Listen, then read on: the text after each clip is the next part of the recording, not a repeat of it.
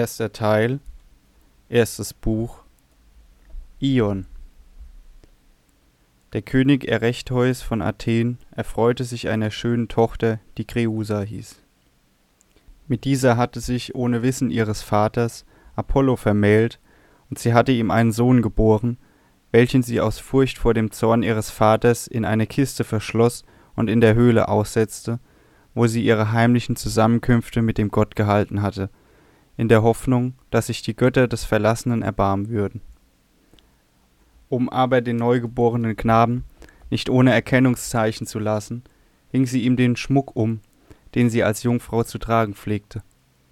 Apollo, dem als einem Gott die Geburt seines Sohnes nicht verborgen geblieben war, der weder seine Geliebte verraten, noch den Knaben ohne Hilfe lassen wollte, wandte sich an seinen Bruder Hermes, welcher als Götterbote, ohne Aufsehen zu erregen, zwischen Himmel und Erde zu verkehren hatte. Lieber Bruder, sprach er, eine Sterbliche hat mir ein Kind geboren, es ist die Tochter des König Erechtheus zu Athen. Aus Furcht vor ihrem Vater hat sie es in einem hohlen Felsen verborgen. Hilf mir es zu retten, bring es in der Kiste, in der es liegt, und mit den Windeln, in die es gewickelt ist, nach meinem Orakel zu Delphi und lege es dort auf die Schwelle des Tempels.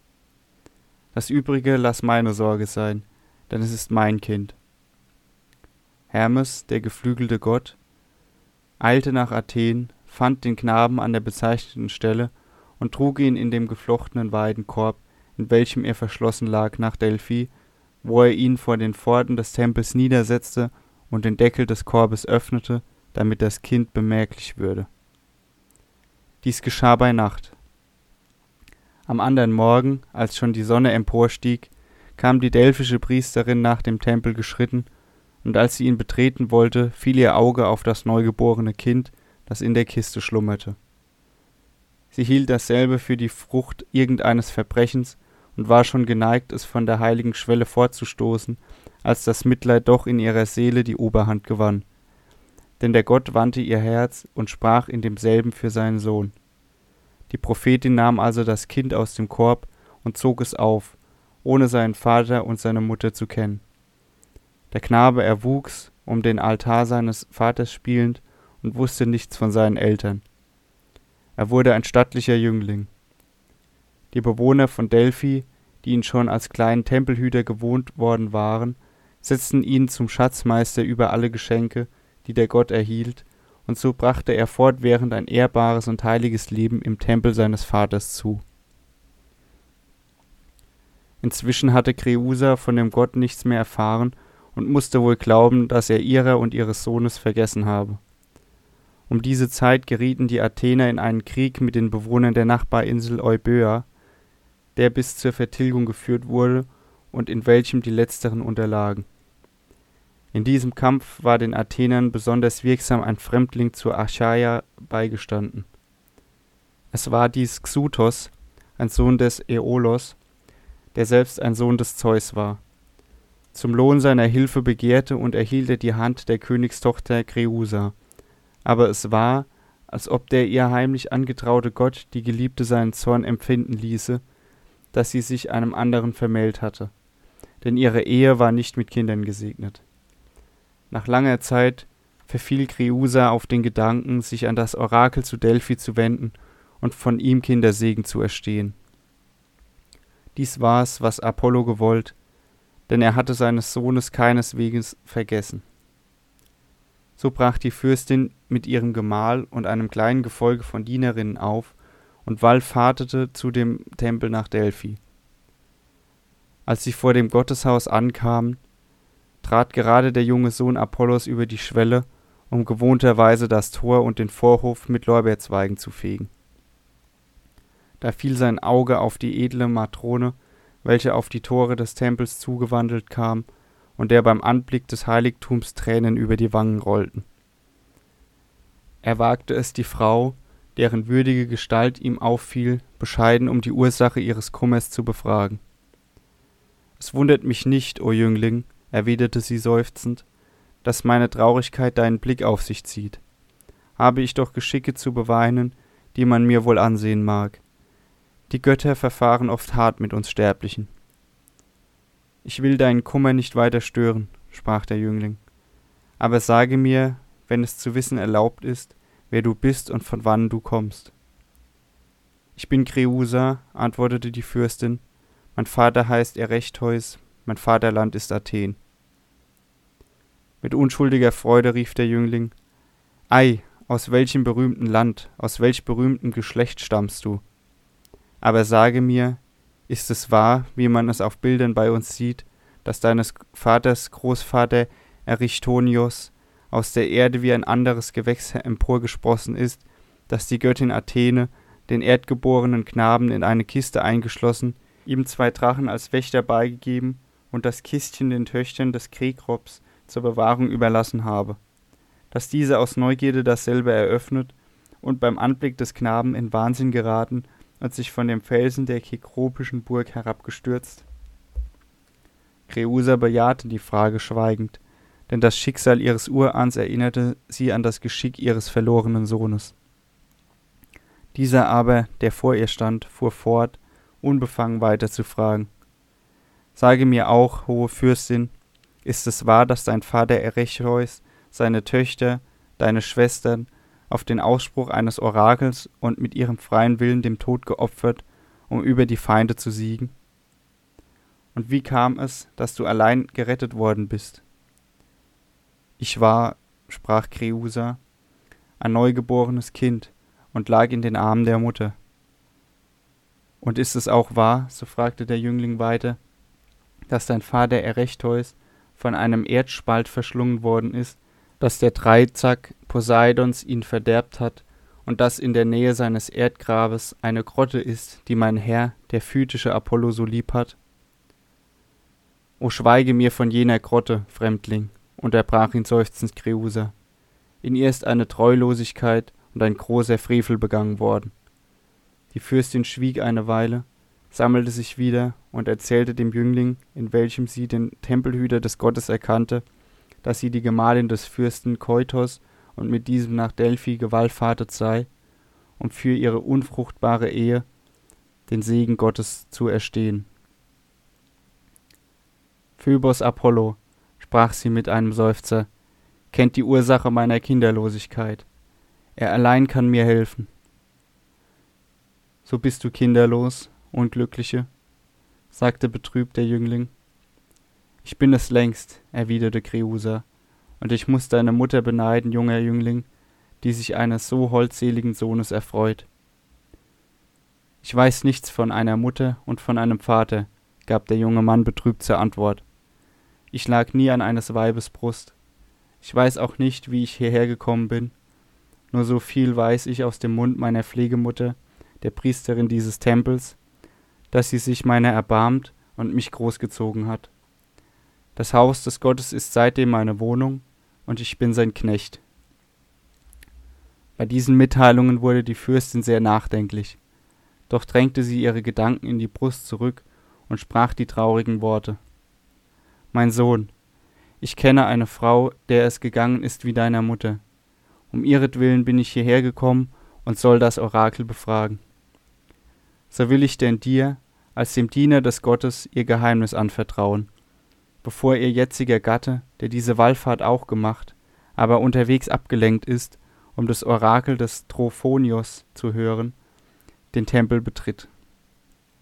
Jene Frau behauptet, vor ihrer jetzigen Ehe mit dem großen Gott Phöbos Apollo vermählt gewesen zu sein und ihm ohne Wissen ihres Vaters einen Sohn geboren zu haben.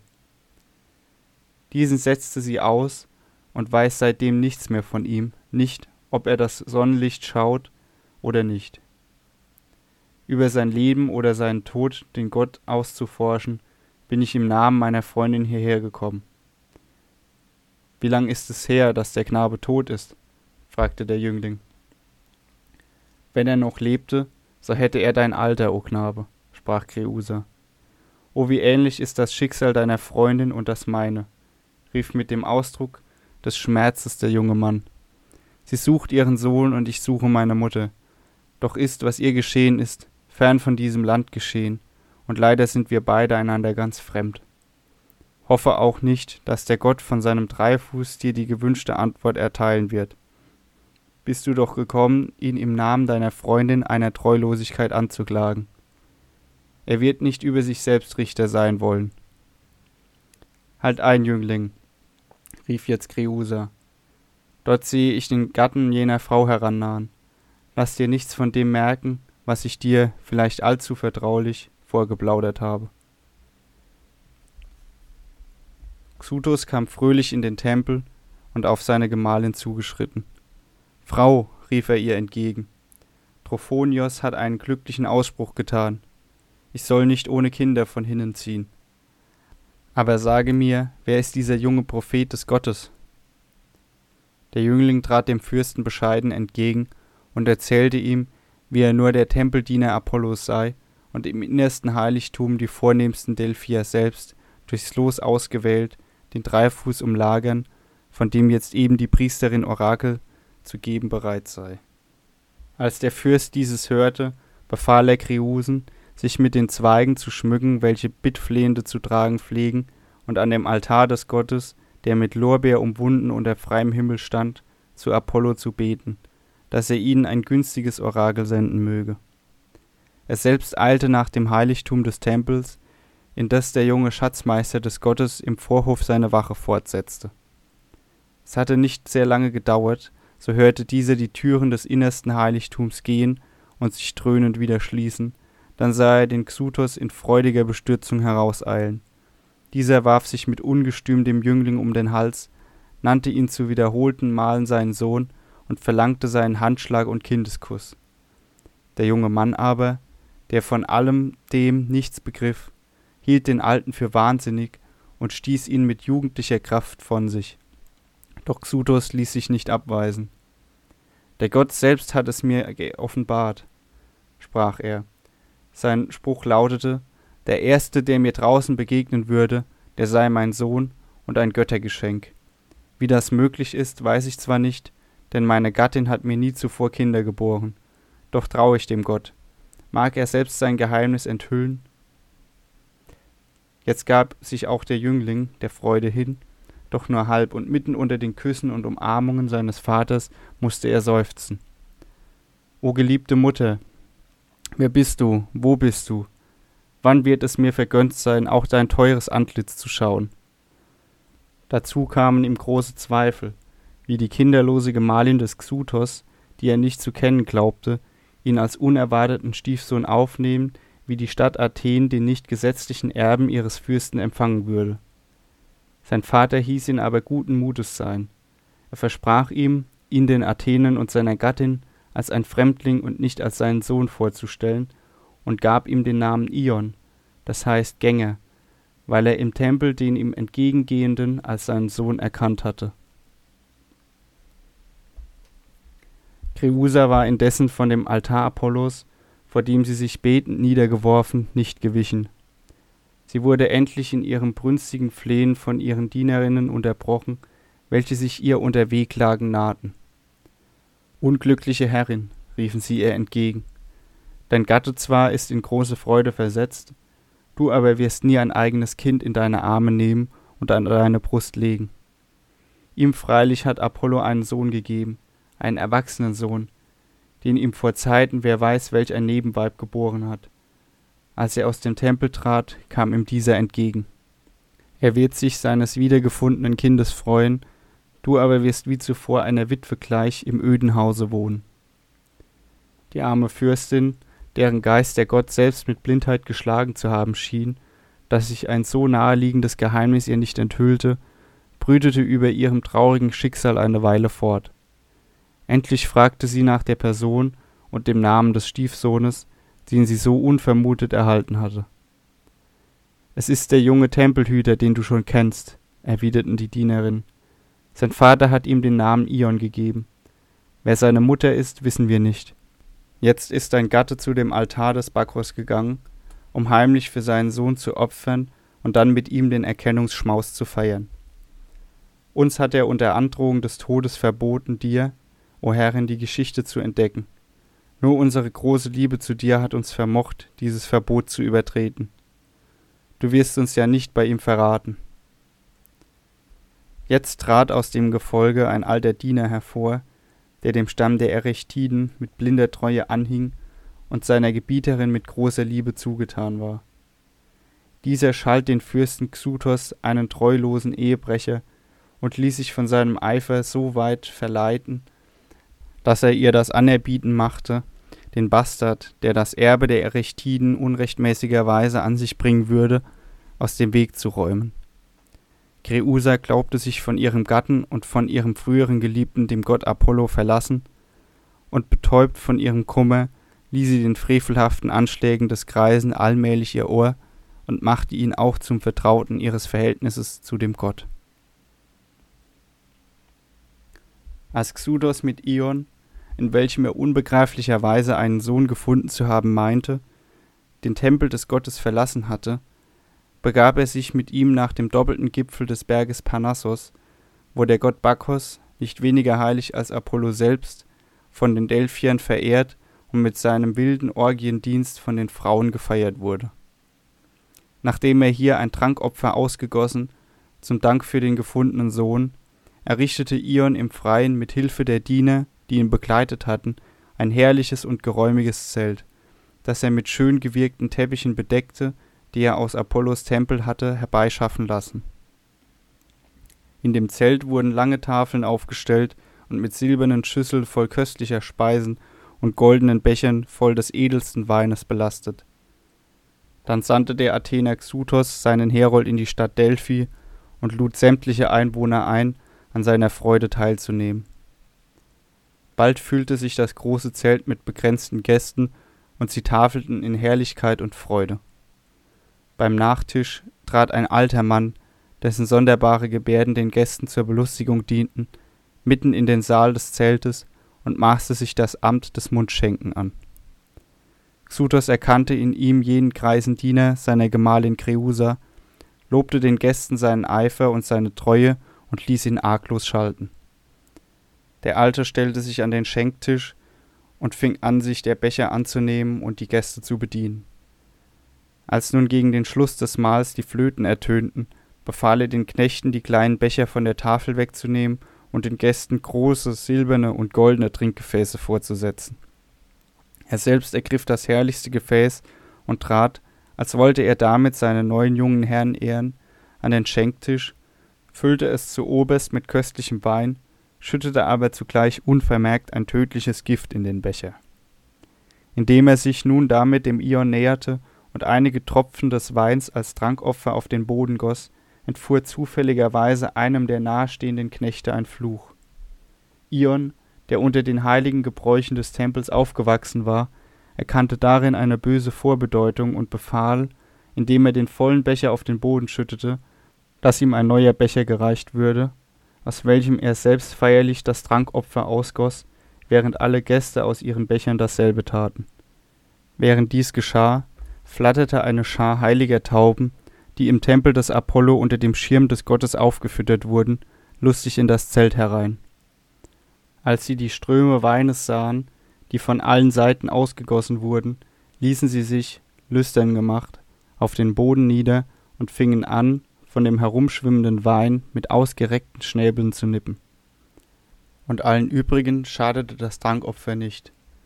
Nur die eine Taube, die sich an die Stelle gesetzt hatte, wo Ion seinen ersten Becher ausgegossen, schüttelte, sowie den Trank gekostet hatte, krampfhaft ihre Flügel, fing, zum Staunen aller Gäste, zu ächzen und zu toben an und starb unter Flügelschlag und Zuckungen. Da erhob sich Ion von seinem Sitz, streifte sein Gewand zürnend von den Armen, ballte die Fäuste und rief Wo ist der Mensch, der mich töten wollte? Rede, Alter, denn du hast deine Hand dazu geliehen, Du hast mir den Trank gemischt. Damit fasste er den Kreis bei der Schulter, um ihn nicht wieder loszulassen. Dieser, überrascht und erschrocken, gestand die ganze Freveltat als von Kreusen herrührend. Da verließ der durch Apollos Orakel für des Xuthos Sohn erklärte Ion das Zelt, und alle Gäste folgten ihm in wilder Aufregung nach. Als er draußen im Freien stand, erhob er die Hände, umringt von den vornehmsten Delphiern, und sprach Heilige Erde, du bist mein Zeuge, dass dieses fremde Erechtidenweib mich mit Gift aus dem Weg räumen will. Steinigt, steinigt sie, erscholl es von der Versammlung der Delphier wie aus einem Mund, und die ganze Stadt brach mit Ion auf, die Verbrecherin zu suchen. Xuthos selbst, dem die schreckliche Entdeckung seine Besinnung geraubt hatte, wurde von dem Strom mit fortgerissen, ohne zu wissen, was er tat. Creusa hatte am Altar Apollos die Früchte ihrer verzweifelten Tat erwartet. Diese aber keimten ganz anders auf, als sie vermutet hatte. Ein Tosen aus der Ferne schreckte sie aus ihrer Versunkenheit auf, und noch ehe es ganz nahe kam, war dem heranstürmenden Haufen einer der Knechte ihres Gemahls, der ihr selbst vor anderen getreu war, vorangeeilt und hatte kaum Zeit gehabt, die Entdeckung ihres Frevels und den Beschluss, den das Volk von Delphi gefasst hatte, ihr zu melden. Ihre Dienerinnen scharten sich um sie. Halte dich fest am Altar, Gebieterin, riefen sie. Denn sollte dich auch der heilige Ort nicht vor deinen Mördern schützen, so werden sie doch durch deine Ermordung eine unsühnbare Blutschuld auf sich laden. Indessen kam die tobende Schar der Delphier von Ion angeführt, dem Altar immer näher. Noch ehe sie bei demselben angelangt waren, hörte man des Jünglings zürnende Worte, die der Wind durch die Luft führte. Die Götter haben es gut mit mir gemeint, rief er in lautem Grimme, dass dieser Frevel mich von der Stiefmutter befreien sollte, die mich zu Athen erwartete. Wo ist die Verruchte, die Viper mit der Giftzunge, der Drache mit dem todspeienden Flammenauge? Auf, dass die Mörderin vom höchsten Felsen in den Abgrund gestürzt werde. Das ihn begleitende Volk brüllte Beifall. Jetzt waren sie am Altar angekommen, und Ion zerrte an der Frau, die seine Mutter war und in der er nur seine Todfeindin erkannte, um sie von dem Asyl, auf dessen Heiligkeit und Unverletzlichkeit sie sich berief, hinwegzureißen. Aber Apollo wollte nicht, dass sein eigener Sohn der Mörder seiner Mutter würde. Auf seinen göttlichen Wink war das Gerücht von dem gedrohten Verbrechen Kreusens und der Strafe, welche sie dafür erwarte, schnell bis in den Tempel und zu den Ohren der Priesterin gedrungen, und der Gott hatte ihren Sinn erleuchtet, so dass sie einen raschen Blick in den Zusammenhang aller Ereignisse warf und ihr plötzlich klar wurde, dass ihr Pflegling Ion nicht des Xuthos, wie sie selbst nebelhaft prophezeit hatte, sondern Apollos und Kreusas Sohn sei. Sie verließ den Dreifuß und suchte das Kistchen hervor, in welchem der neugeborene Knabe samt einigen Erkennungszeichen, die sie gleichfalls sorgsam aufbewahrt hatte, einst zu Delphi vor dem Tempeltor ausgesetzt worden war. Mit diesem im Arm eilte sie ins Freie und nach dem Altar, wo Creusa gegen den eindringenden Ion um ihr Leben kämpfte. Als Ion die Priesterin herannahen sah, ließ er sogleich von seiner Beute ab, ging ihr ehrerbietig entgegen und rief Sei mir willkommen, liebe Mutter, denn so muss ich dich nennen, obgleich du mich nicht geboren hast. Hörst du, welchen Nachstellungen ich entgangen bin? Kaum habe ich einen Vater gefunden, so sind auch schon die böse Stiefmutter auf meinen Tod. Nun sage mir, Mutter, was soll ich tun? Denn deiner Mahnung will ich folgen. Die Priesterin erhob warnend ihren Finger und sprach Ion, geh mit unbefleckter Hand und unter günstigen Vogelzeichen nach Athen. Ion besann sich eine Weile, ehe er antwortete. Ist denn der nicht fleckenlos, sprach er endlich, der seine Feinde tötet? Tue du nicht also, bis du mich gehört hast, sagte die ehrwürdige Frau. Siehst du dies alte Körbchen, das ich, mit frischen Kränzen umwunden, in meinen Armen trage? In diesem bist du einst ausgesetzt worden, aus ihm habe ich dich hervorgezogen. Ion staunte. Davon, Mutter, sprach er, hast du mir nie etwas gesagt. Warum hast du es so lange vor mir verborgen? Weil der Gott, antwortete die Priesterin, dich bis hierher zu seinem Priester haben wollte. Jetzt, wo er dir einen Vater gegeben hat, entlässt er dich nach Athen. Was soll mir aber dieses Kistchen helfen? fragte Ion weiter. Es enthält die Windeln, in welchen du ausgesetzt worden bist, lieber Sohn, antwortete die Priesterin. Meine Windeln? sprach Ion heftig. Nun, das ist ja eine Spur, die mich auf meine rechte Mutter führen kann. O erwünschte Entdeckung. Die Priesterin hielt ihm nun das offene Kistchen hin und Ion griff gierig hinein und zog die reinlich zusammengewickelte Leinwand heraus.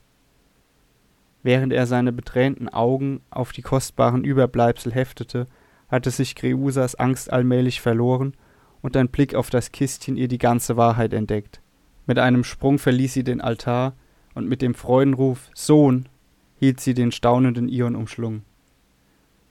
Diesem schlich sich aufs neue Misstrauen ins Herz, er fürchtete die Umarmungen der Fremden als eine Hinterlist und wollte sich unwillig losmachen. Aber Kreusa selbst raffte sich zusammen, trat einige Schritte zurück und sprach Diese Leinwand soll für mich zeugen, Kind. Wickle getrost auseinander. Du wirst die Zeichen finden, die ich dir angebe. Die Stickerei, die sie schmückt, ist das Werk meiner mädchenhaften Nadel. In der Mitte des Gewebes muss ich das Gorgonenhaupt finden, umringt von Schlangen, wie auf dem Ägisschild. Ungläubig entfaltete Ion die Windeln, aber mit einem plötzlichen Freudenschrei rief er aus: O großer Zeus, hier ist die Gorgone, hier sind die Schlangen. Noch nicht genug, sprach Kreusa. Es müssen in dem Kistchen auch kleine goldene Drachen sein, zur Erinnerung an die Drachen in der Kiste des Erichtonios, ein Halsschmuck für das neugeborene Knäbchen. Ion durchforschte den Korb weiter, und mit wonnigem Lächeln zog er bald auch die Drachenbilder hervor. Das letzte Zeichen, rief Kreusa, muss ein Kranz aus den unverwelklichen Oliven sein, die vom erst gepflanzten Ölbaum Athens stammen, und den ich meinem neugeborenen Knaben aufgesetzt. Ion durchsuchte den Grund des Kistchens, und seine Hand brachte einen schönen grünen Olivenkranz hervor. Mutter, Mutter, rief er mit einer von schluchzenden Tränen unterbrochenen Stimme, fiel Kreusen um den Hals und bedeckte ihre Wangen mit Küssen. Endlich riss er sich von ihrem Hals los und verlangte nach seinem Vater Xuthos. Da entdeckte ihm Kreusa das Geheimnis seiner Geburt und wie er des Gottes Sohn sei, dem er so lang und getreu im Tempel gedient habe. Auch die früheren Verwicklungen und die letzte Verirrung Kreusens wurden ihm jetzt klar, und er fand selbst den verzweifelten Anschlag seiner Mutter auf des unerkannten Sohnes Leben verzeihlich. Xuthos nahm den Ion, obgleich nur als Stiefsohn, doch auch so als ein teures Göttergeschenk in seine Arme, und alle drei erschienen wieder im Tempel, dem Gott zu danken. Die Priesterin aber weissagte von ihrem Dreifuß herab, dass Ion der Vater eines großen Stammes werden sollte, Ionia nach seinem Namen genannt. Auch dem Xuthos weissagte sie Nachkommenschaft von Kreusen, einen Sohn, der Doros heißen und der weltberühmten Doria Vater werden sollte. Mit so freudigen Erfüllungen und Hoffnungen brach das Fürstenpaar von Athen mit dem glücklich gefundenen Sohn nach der Heimat auf, und alle Einwohner Delphis gaben ihm das Geleit